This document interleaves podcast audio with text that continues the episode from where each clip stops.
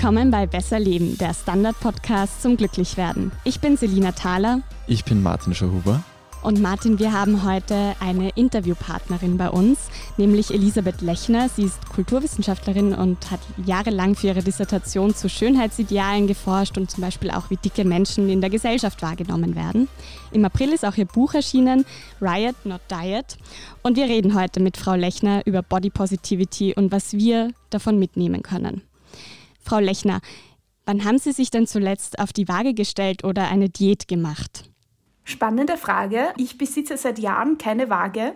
Ich war als Teenager dick und habe damals ziemlich gestruggelt mit allem, was so Gewicht und äh, allem, was dazugehört, der gesellschaftlichen Behandlung von dicken Menschen ähm, sozusagen alles, was damit zusammenhängt. Und ja, genau, ich habe dann eigentlich relativ wieder gut zu mir zurückgefunden und habe irgendwann dann schon als Studentin beschlossen, nein, äh, das macht, das bringt eigentlich nichts, ich brauche keine. Und das, das tut mir sehr gut. Also ich kann, ich kann ich sehr empfehlen. Und eine Diät gemacht, ja. Ich habe auch keine Waage. Ja, sehr empfehlenswert, sehr gut. Äh, ja, und Diät gemacht wirklich da, also keine Rede davon, seit langer Zeit. Wir fragen das, weil sie ja, weil sie sich ja eben auch mit Body Positivity und Body Neutrality eben auch als gesellschaftliches Phänomen auseinandergesetzt haben viel. Aber bei uns im Podcast geht es ja immer darum, was wir jetzt als Individuen da mitnehmen können aus gewissen Themen. Und wir wollen heute eben versuchen, diese Brücke zu schlagen, wie wir als Einzelpersonen jetzt davon profitieren können, uns auch mit Body Positivity oder Body Neutrality auseinanderzusetzen. Aber vielleicht einmal für den Anfang, für Menschen, die sich mit dem noch gar nicht so befasst haben, was ist das eigentlich? Die Body Positivity Bewegung hat ihre Wurzeln in den 1960er und 1970er Jahren der Fat Acceptance Bewegung in den USA. Da ging es im Prinzip darum, die krasse Diskriminierung von dicken Menschen im Alltag zu beenden. Da geht es um schlechtere Gesundheitsversorgung, schwieriger an Hypotheken kommen. Es ist viel schwieriger, einen Partner, Partnerin zu finden, wenn alle Dicken feindlich sind etc. Das heißt, Dickenhass durchzog auch schon damals wirklich die ganze Gesellschaft und es hat sich eine Gruppe von Menschen zusammengetan und hat gesagt, es reicht, das kann so nicht weitergehen. Und dann ist in den 80er Jahren überhaupt schwierig gewesen für äh, Bewegungen, die sich feministisch oder aktivistisch verstehen, weil mit Reagan und Thatcher wurde ja der Sozialstaat stark zurückgebaut und überhaupt solchen Bewegungen das Leben schwer gemacht. Aber ab den 90er Jahren sehen wir wieder Internetfeminismen, also wie das Internet aufgekommen ist und großen Boom in den letzten Jahren über soziale Medien und auch über die Popkultur. Und die Body Positivity Bewegung sagt, die heutige, wie wir sie jetzt kennen, alle Körper sind schön und gut, so wie sie sind. Aus meiner Sicht ist das extrem wichtig, weil wir leben in einer lookistischen Gesellschaft. Das bedeutet, Menschen, die als hässlich oder eklig gelten, haben empirisch belegbare Nachteile im Leben.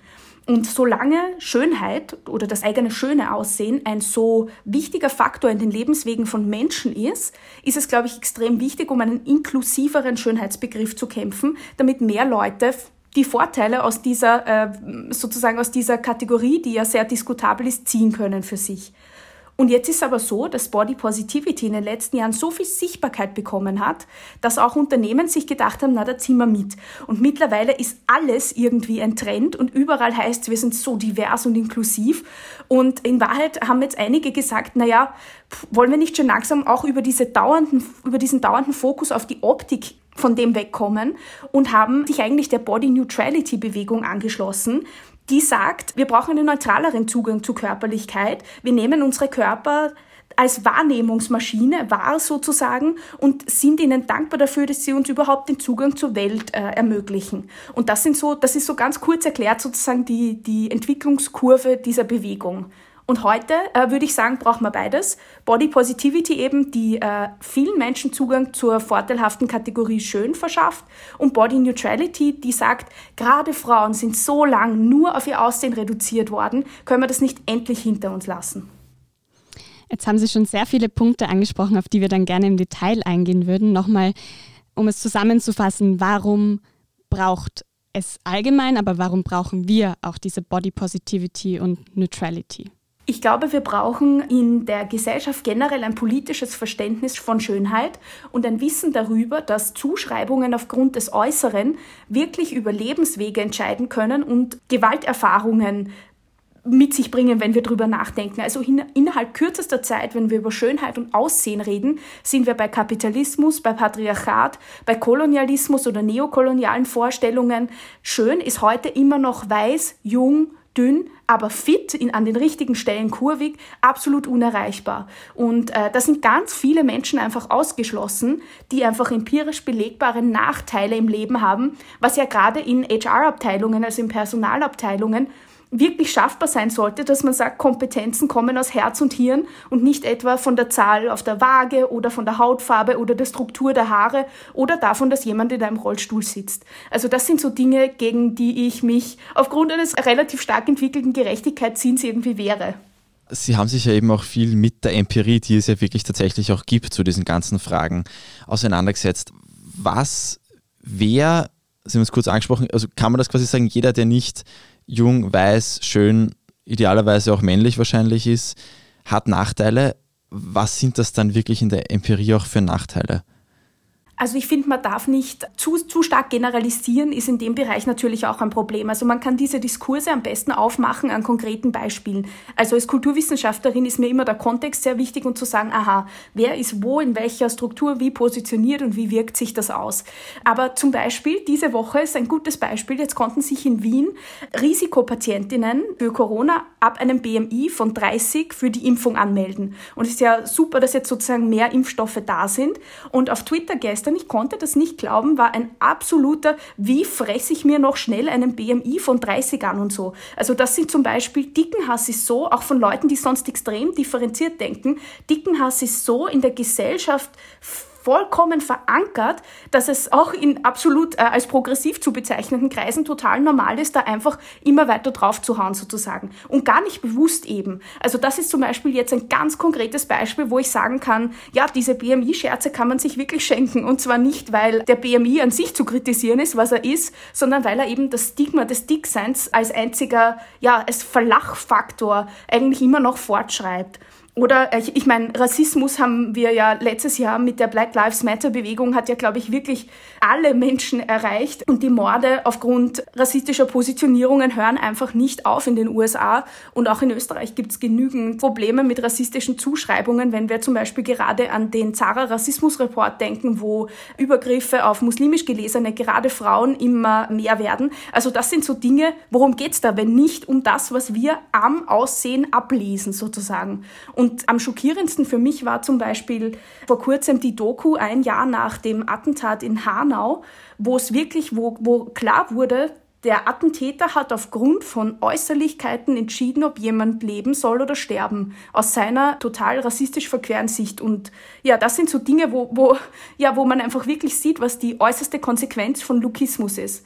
Und man könnte vielleicht gerade aus Frauensicht noch hinzufügen, dass das ja eigentlich, das wird ganz selten eigentlich angesprochen, die Grundlage, das Grundproblem von Sexismus. Wenn Feministinnen sagen, wir werden objektifiziert, warum will man das eigentlich nicht? Ich finde, es wird selten ausgesprochen, warum man das nicht will. Wenn man ein Objekt ist, wenn man nur mehr Brüste und ein Hintern ist, den man konsumieren kann, dann ist man ja nicht mehr ganz Mensch, dann ist man ein Ding. Und ein Ding ist ganz schnell Gewalt ausgesetzt, weil es nicht dieselbe Menschlichkeit hat und weil man diesem Ding, nicht mehr Mensch, nicht auf Augenhöhe begegnet. Und das trifft eben für ganz viele dieser Kategorien zu. Was sind denn so Beispiele zu nennen Zuschreibungen, die jetzt zum Beispiel dicke Menschen erfahren? Gerade bei dicken Menschen ist es aufgrund der Fat Studies sehr gut erforscht, welche Zuschreibungen da erfolgen. Dicke Menschen gelten ganz oft als faul, sie gelten als inkompetent, sie gelten als nicht in Kontrolle über ihr Leben. Sie werden auch medial immer nur präsentiert als das Vorher, in so Vorher-Nachher-Logiken, als eigentlich das total, ja, das totales Ekelobjekt. Also da ist ganz oft, äh, Charlotte Cooper hat da den Begriff der Headless Fatties, also der kopflosen, dicken Körper geprägt, wo man wirklich nur so, man sieht einfach ganz entmenschlichte Körper und über die wird dann geurteilt, ohne dass man eigentlich hinter die Fassade blickt. Ja, also da da gibt's äh, zig Beispiele. Ein gutes Beispiel wäre auch, wie eine junge Anwältin immer alles Bestnoten, Abitur, Studium mit Bestnoten sich beworben hat, nach ihrem äh, mit, mit Auszeichnung abgeschlossenen Studium. Und die hat äh, zig Bewerbungen geschickt an Anwaltskanzleien mit einem schönen Porträtfoto von ihr, wo man halt sieht, dass sie dick ist. Einfach rundlicheres Gesicht etc. hat keinerlei Rückmeldungen bekommen und dann hat die Agentur gesagt, na gut, schick mir's mal ohne Foto. Sofort zahlreiche Rückmeldungen. Also der dicken Hass sitzt so tief, dass selbst wenn die Leistungen, die ja in unserer Leistungsgesellschaft so evident sind, dass man keine Chance hat. Und das sind eben Dinge, wo ich mir denke, ja, das ist so unfair, das kann so nicht bleiben. Dicke sind ja, glaube ich, da wirklich auch das, was bei Body Positivity wahrscheinlich den meisten Menschen als erstes in den Kopf kommt. Da hat die Bewegung ja auch begonnen, ja. Genau. Gibt es noch äh, Gruppen, die da in Wahrheit auch sehr betroffen sind, die man vielleicht nicht so im Bewusstsein hat, aber wo es auch eben viele Vorurteile gibt? Ja, also besonders was die Diskriminierung von Menschen mit Behinderungen angeht, haben wir noch einen weiten Weg zu gehen als Gesellschaft. Also einerseits in Sachen Infrastruktur und Barrierefreiheit, andererseits auch was Barrieren in den Köpfen betrifft. Also es gibt einfach eine Vielzahl an unterschiedlichsten Formen von Behinderungen und quasi keine Sichtbarkeit für Menschen, die für sich selbst sprechen. Also ganz selten wird einfach äh, Menschen mit Behinderungen die Bühne geboten, die sie dringend bräuchten, um auf ihre Anliegen aufmerksam zu machen. Ähm, also das ist jedenfalls so eine Gruppe oder ein auch komplett unterschätztes Thema ist Körperbehaarung. Es, äh, da heißt es immer es ist entweder totale Banalität, wer beschäftigt sich mit sowas Sinnlosem, oder absolute Monstrosität, also Frauen mit Körperbehaarung, pff, Gottes Willen. Äh, und wenn man sich das aber ansieht, sind äh, Körperhaare ganz schnell eine Challenge von heteronormativen Geschlechtervorstellungen. Das bedeutet, wir haben auf der einen Seite Frauen, auf der anderen Männer, die verlieben sich notwendigerweise ineinander und so ist das dann. Und wenn eine Frau Körperbehaarung hat, ist so, hm, dann wird die irgendwie als maskulin gelesen, dann passt das schon nicht mehr in unser zweigeschlechtliches, also binäres System, das dann ja in der Folge auch äh, sexuelle Zuschreibungen sozusagen unterwandert. Also Körperbehaarung ist auch so ein Thema, das eine absolute Grenzüberschreitung darstellt, die in den Köpfen vieler Menschen zu ordentlich Friktion führt. Jetzt haben wir eh schon unterschiedliche Punkte angesprochen, welche Erfahrungen Menschen machen, wenn sie zum Beispiel dick sind, aber eben auch Haare an der falschen Stelle haben. Sie schreiben auch in Ihrem Buch, dass Sie selber Erfahrungen gemacht haben. Welche waren denn das? Also ich habe das Buch vor allem deswegen geschrieben, weil ich dachte, die Ergebnisse meiner Forschung, das Buch basiert ja auf meiner Dissertation, sollen nicht im Elfenbeinturm stecken bleiben.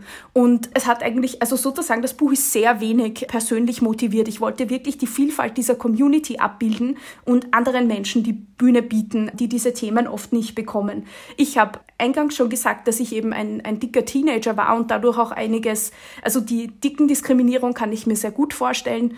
Andere Formen von Diskriminierung, da lasse ich einfach die Betroffenen sprechen. Aber vielleicht ist interessant die Anekdote, die ich am Anfang des Buches erzähle, weil ich mich wirklich seit Jahren mit Body Positivity beschäftige, mit äh, Formen von Feminismen, mit, äh, ich habe wirklich in, hatte ja das absolute Privileg durch ein Stipendium, wirklich bezahlt dafür zu werden, Texte zu lesen und dann äh, Schlüsse draus zu ziehen. Und selbst als ich vor kurzem eine Magenverstimmung hatte und quasi nichts essen konnte tagelang, bin ich mal am Spiegel vorbeigegangen und habe mir gedacht, wow, so dünn ist mein Bauch sonst nie.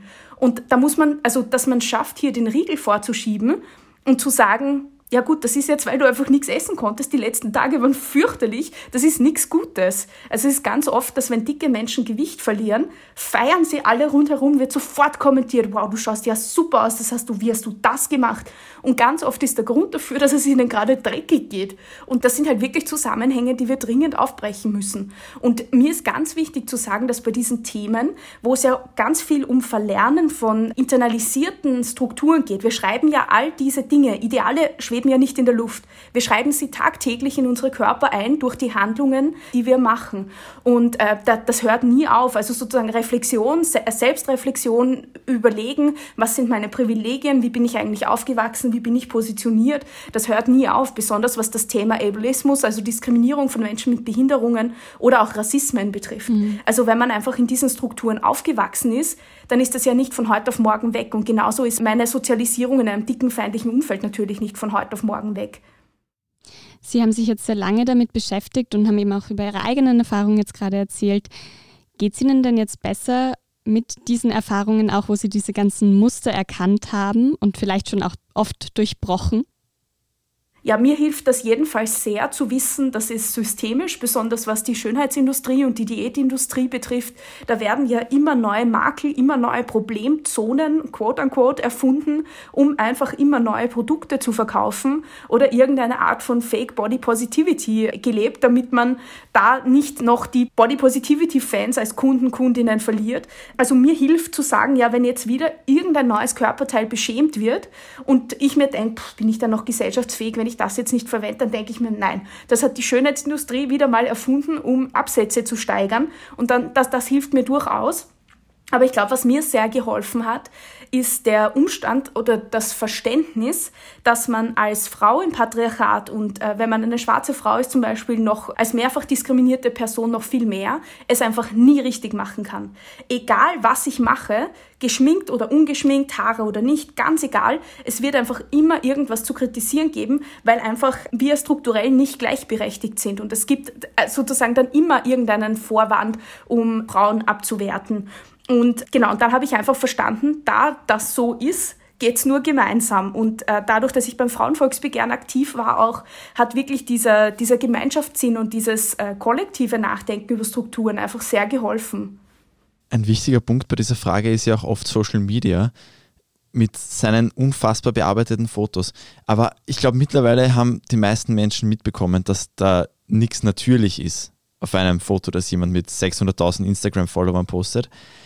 Aber ich glaube, viele Menschen kommen trotzdem nicht umhin, sich davon beeinflussen zu lassen, bei all diesem Wissen.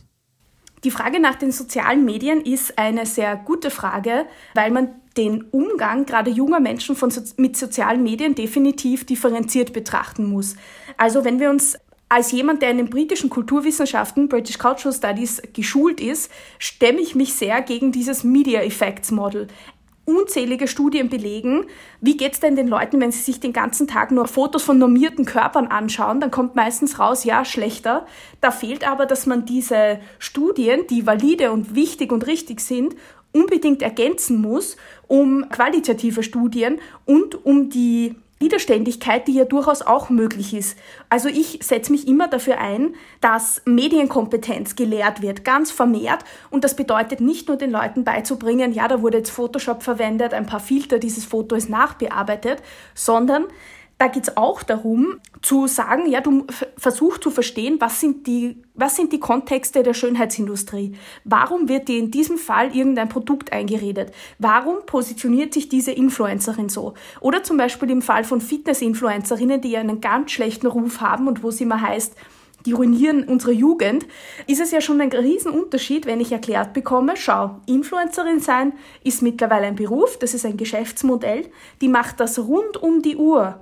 Und wenn ich weiß, aha, okay, die ist eigentlich, also ja, die ist halt Fitnesstrainerin und wenn ich das nicht genauso rund um die Uhr mache, dann kann ich einfach so nicht aussehen. Also, dass man einfach wirklich versucht, auch Kindern, und ich glaube, wir können denen sehr viel zutrauen, und gerade junge Menschen, die mit sozialen Medien aufgewachsen sind, haben wahnsinnig widerständige Praktiken im Umgang mit sozialen Medien. Und da muss man sagen, ja, hören, hören wir denen auch zu. Also hören wir auch zu, was sie dazu, dazu zu sagen haben, wie sie, wie sie diese Medien einfach nicht komplett unkritisch konsumieren, sondern sehr, sehr kritisch. Mhm.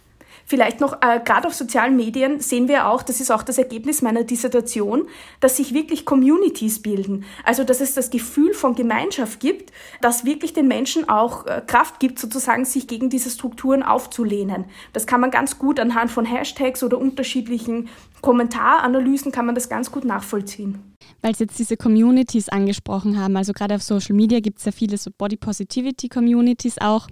Und immer wieder liest man dann auch so, ich sage jetzt mal Kalendersprüche wie Liebe dich selbst, du bist schön so wie du bist. Ist denn das wirklich die Lösung, damit wir uns von diesen Schönheitsidealen nicht unter Druck setzen lassen? Ja, vermutlich nicht die ultimative Lösung, aber ein kleiner Teil der Lösung. Also es gibt ganz interessante Studien oder man muss eigentlich sagen Abhandlungen aus den Affect Studies, also den, der Studienrichtung, die sich damit beschäftigt, wie wir affektiv, also auf einer Gefühlsebene, die diese soziale Medienwelt wahrnehmen. Und dann kann man sagen, dass dieses Empowerment ja schon deine Möglichkeiten erhöhen könnte, wie du dich in diesem Raum bewegst. Also wenn das jetzt jemand sieht und sich denkt, ja, passt, heute wird ein guter Tag oder so, ist ja das ein ganz anderer Zugang zur Welt, als wenn man komplett traurig ist.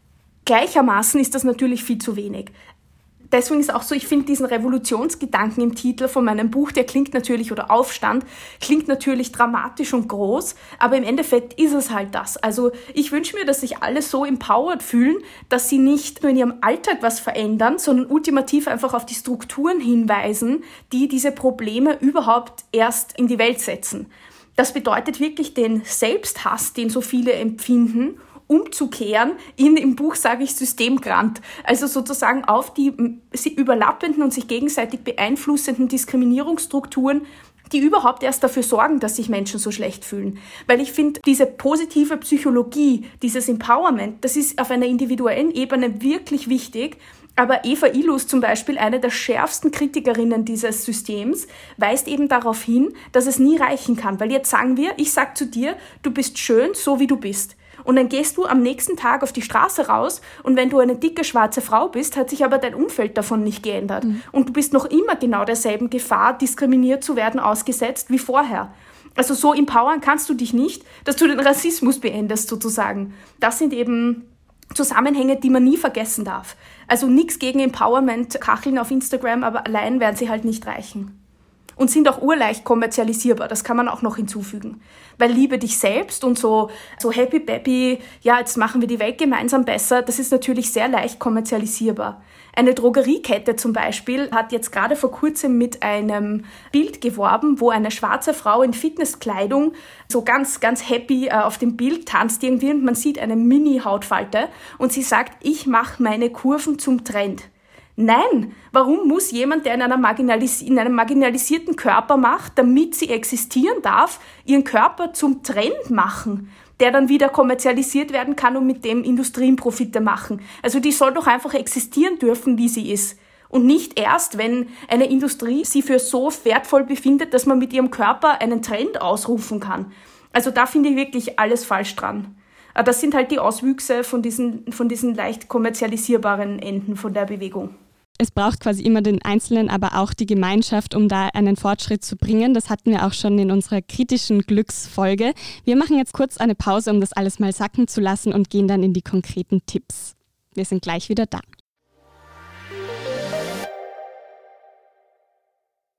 Guten Tag, mein Name ist Oskar Bonner. Wenn man in stürmischen Zeiten ein wenig ins Wanken gerät, den eigenen Weg aus den Augen und die Orientierung verliert, dann ist es sehr hilfreich, wenn man etwas hat, woran man sich anhalten kann. Der Standard, der Haltung gewidmet. Jetzt gratis testen auf Abo der Standard AT.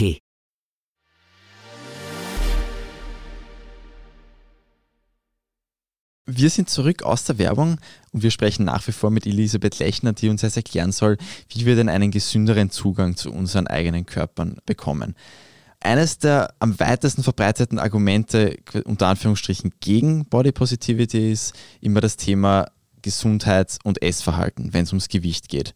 Mittlerweile muss man das ja angesichts der Magersuchtepidemie in beide Richtungen sehen, sowohl in Richtung Unter- als auch in Richtung Übergewicht. Und ich glaube, gerade bei dieser Magersuchtsfrage ist ja in Wahrheit auch vielleicht eine mangelnde Body Positivity ein Problem.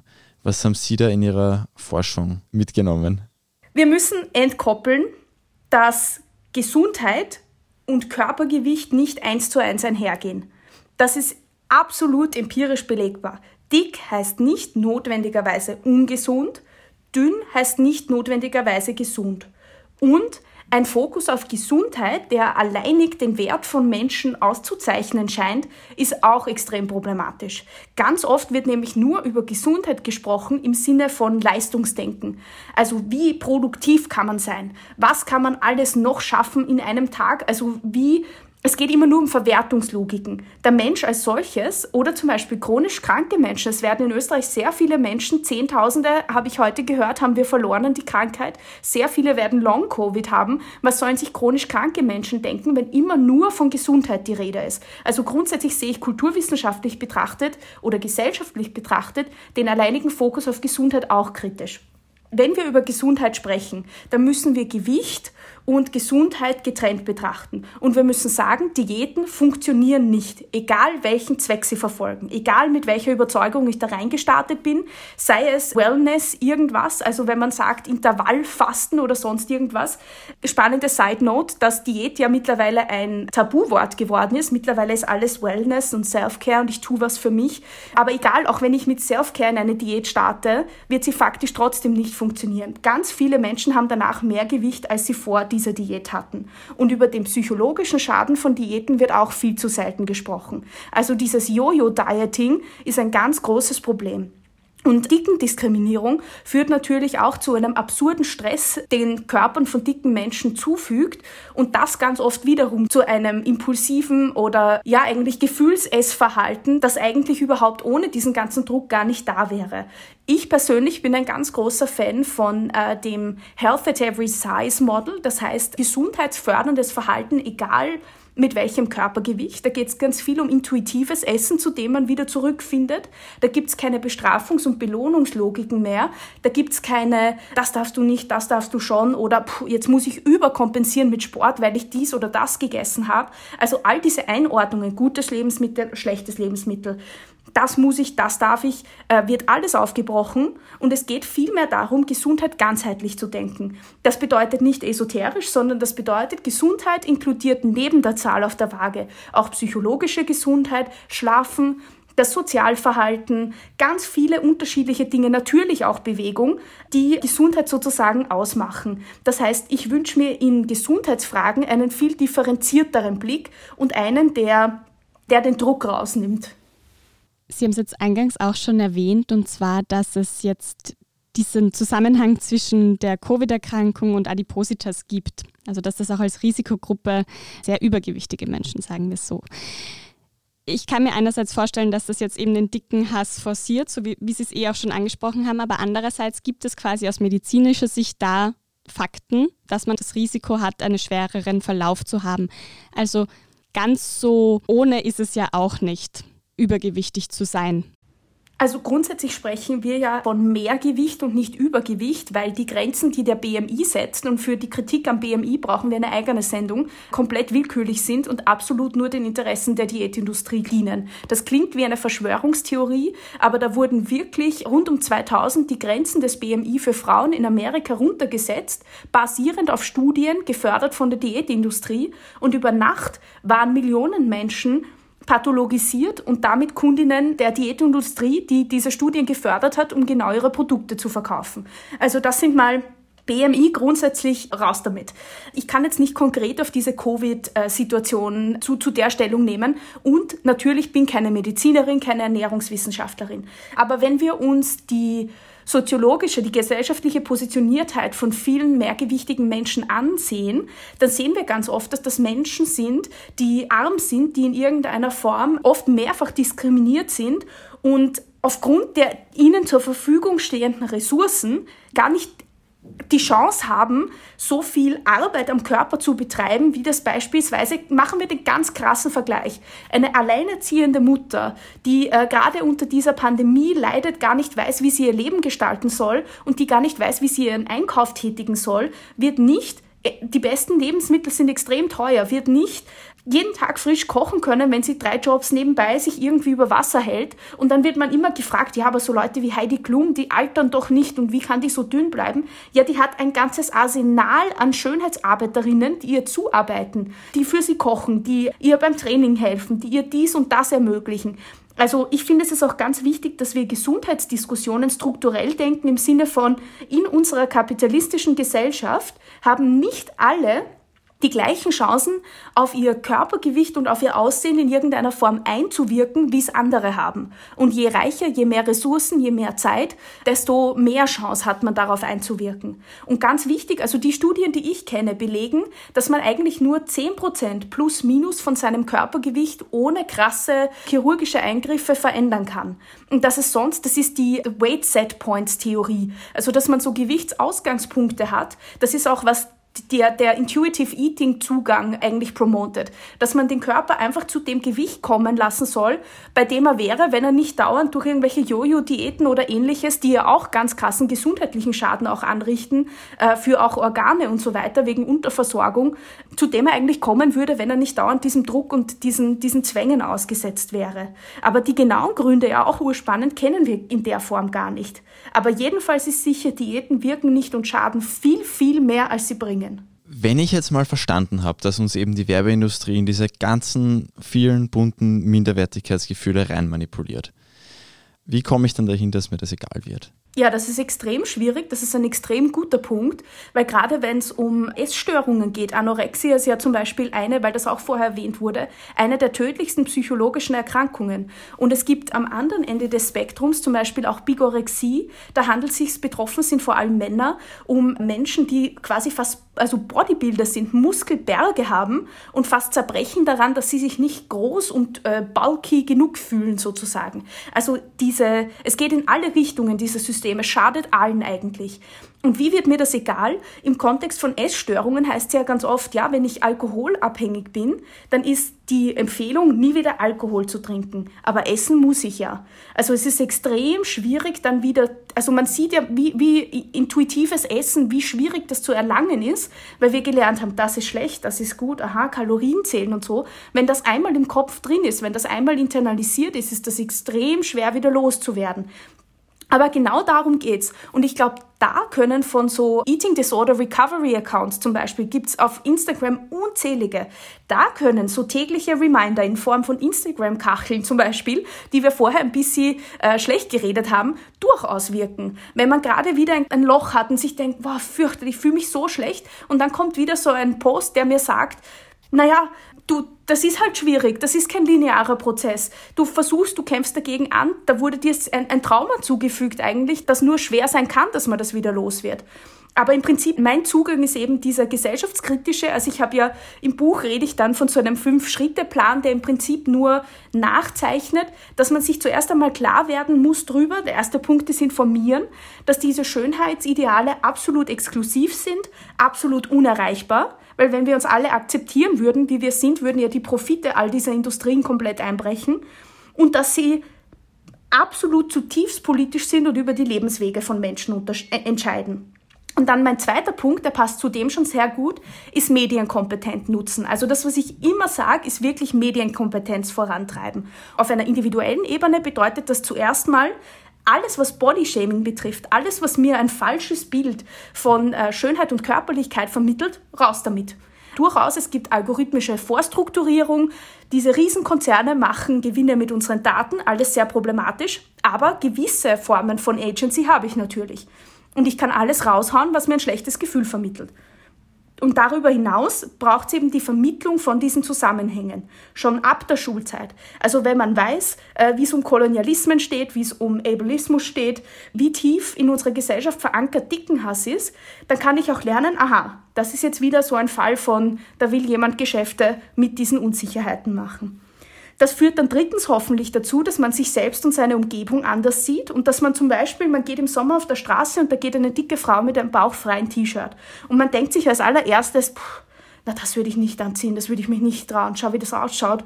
Und dass man da einen Riegel vorschiebt und sich denkt, aha, ist das nicht mein dicken Hass? Warum lasse ich diese Frau nicht einfach anziehen, worin sie sich wohlfühlt? Was ist da eigentlich das Problem? Weil bei einer dünnen Frau hätte ich es wahrscheinlich gefeiert. Also das sind so Dinge oder eine Gruppe von schwarzen Männern ähm, geht, geht am Gehsteig und ich, ich wechsle intuitiv die äh, Straßenseite. Kann ich mir auch denken, hätte ich das bei einer Gruppe weißer Männer auch gemacht, als Frau, vielleicht schon, weil man schon ganz oft Erfahrungen mit sexualisierter Gewalt gemacht hat, aber eben vielleicht nicht im selben, im selben Ausmaß. Also das sind so Dinge oder auch Umgang, von, Umgang mit Menschen mit Behinderungen, dass man wirklich versucht, im Alltag die eigenen eingelernten Formen von Diskriminierung zu reflektieren. Und dann kann man viertens hoffentlich anders handeln. Das heißt, man kann öffentlich darauf hinweisen, wenn etwas schiefläuft, wenn Events nicht barrierefrei organisiert sind, wenn weiße Menschen allein über Rassismus diskutieren, wird wahrscheinlich nichts Gescheites rauskommen. Das heißt, man kann auf diese Dinge hinweisen und wirklich versuchen, strukturell was zu verändern. Und der letzte Punkt ist dann Netzwerke bilden und gemeinsam aktiv werden. Weil das Learning aus all diesen, aus all diesen Formen der Diskriminierung ist, Alleine kann man das nicht schaffen. Alleine kann man diese strukturellen Bürden nicht loswerden. Aber gemeinsam glaube ich sehr wohl. Und da hat mir eben meine Zeit beim Frauenvolksbegehren extrem geholfen. Aber jede Form von Vernetzung, jede Form von Boykottaktion gegen sinnlose Produkte, jede, alles, da ist der Fantasie sind keine Grenzen gesetzt. Aber alles, was man gemeinsam macht, glaube ich, erleichtert schon den Druck, weil er auf mehrere Schultern aufgeteilt wird.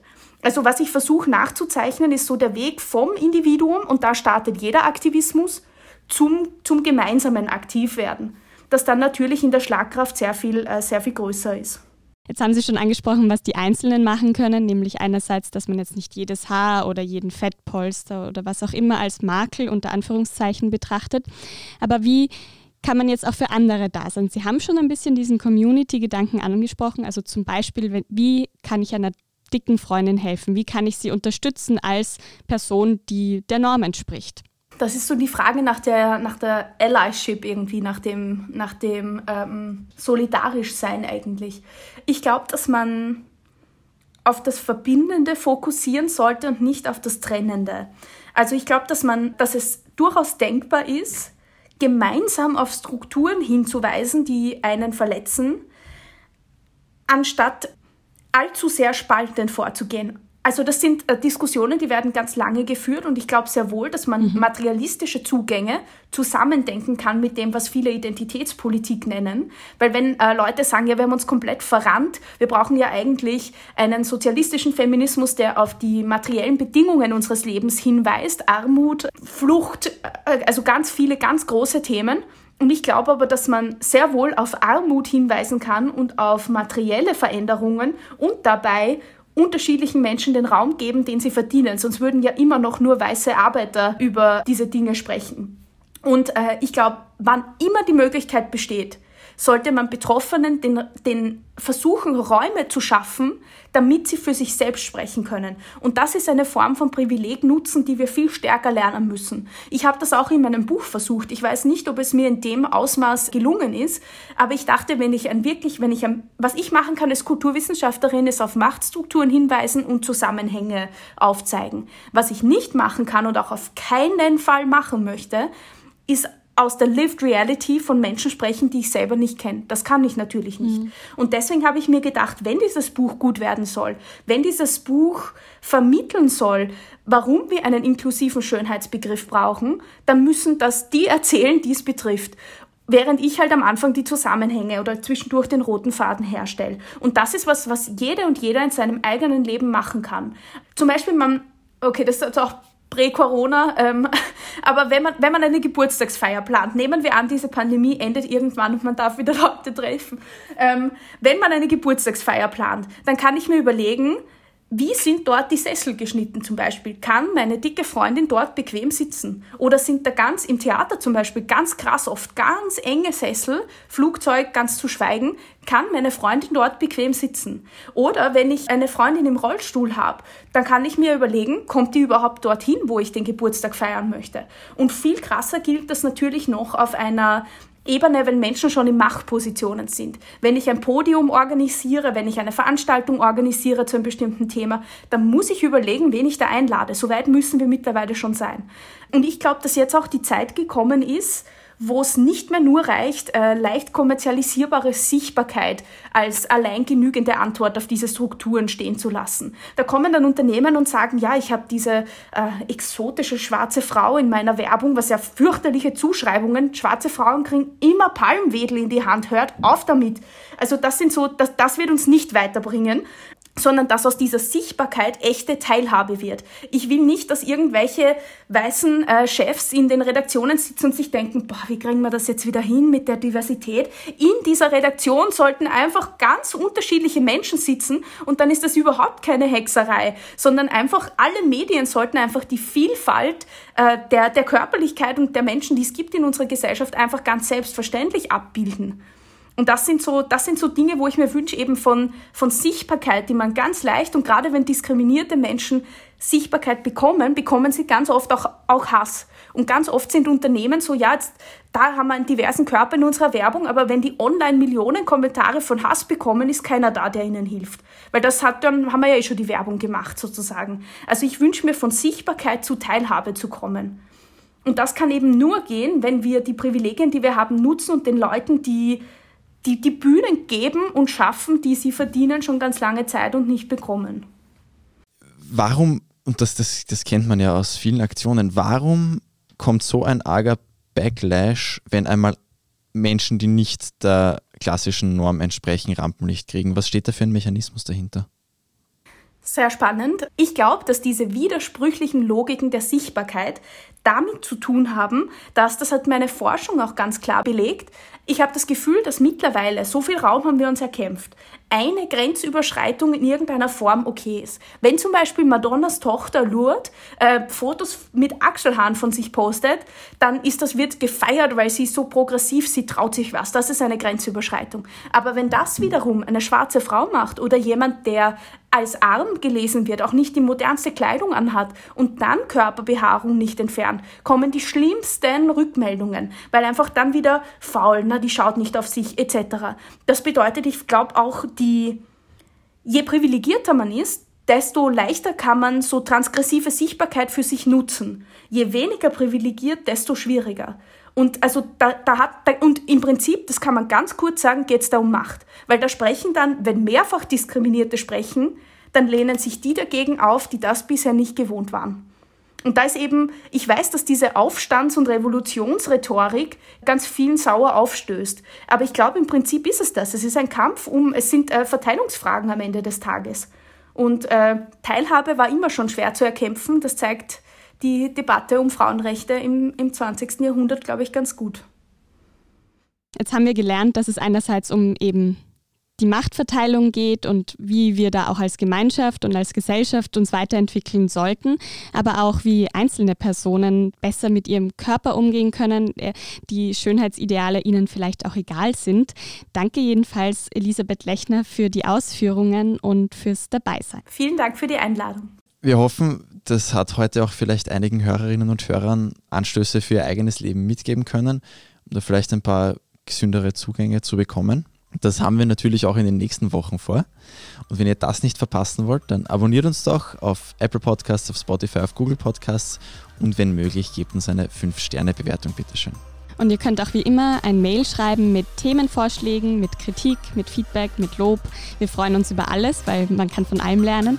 Und dann schreibt uns am besten an besserleben.derstandard.at, zusammengeschrieben besserleben.derstandard.at. Das soll besser leben, der Standard-Podcast zum Glücklichwerden. Baba. Und bis nächste Woche.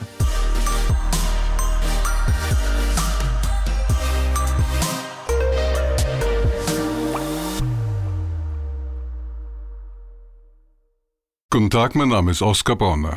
Wenn man in stürmischen Zeiten ein wenig ins Wanken gerät, den eigenen Weg aus den Augen und die Orientierung verliert, dann ist es sehr hilfreich, wenn man etwas hat, woran man sich anhalten kann. Der Standard, der Haltung gewidmet. Jetzt gratis testen auf Abo der Standard.at.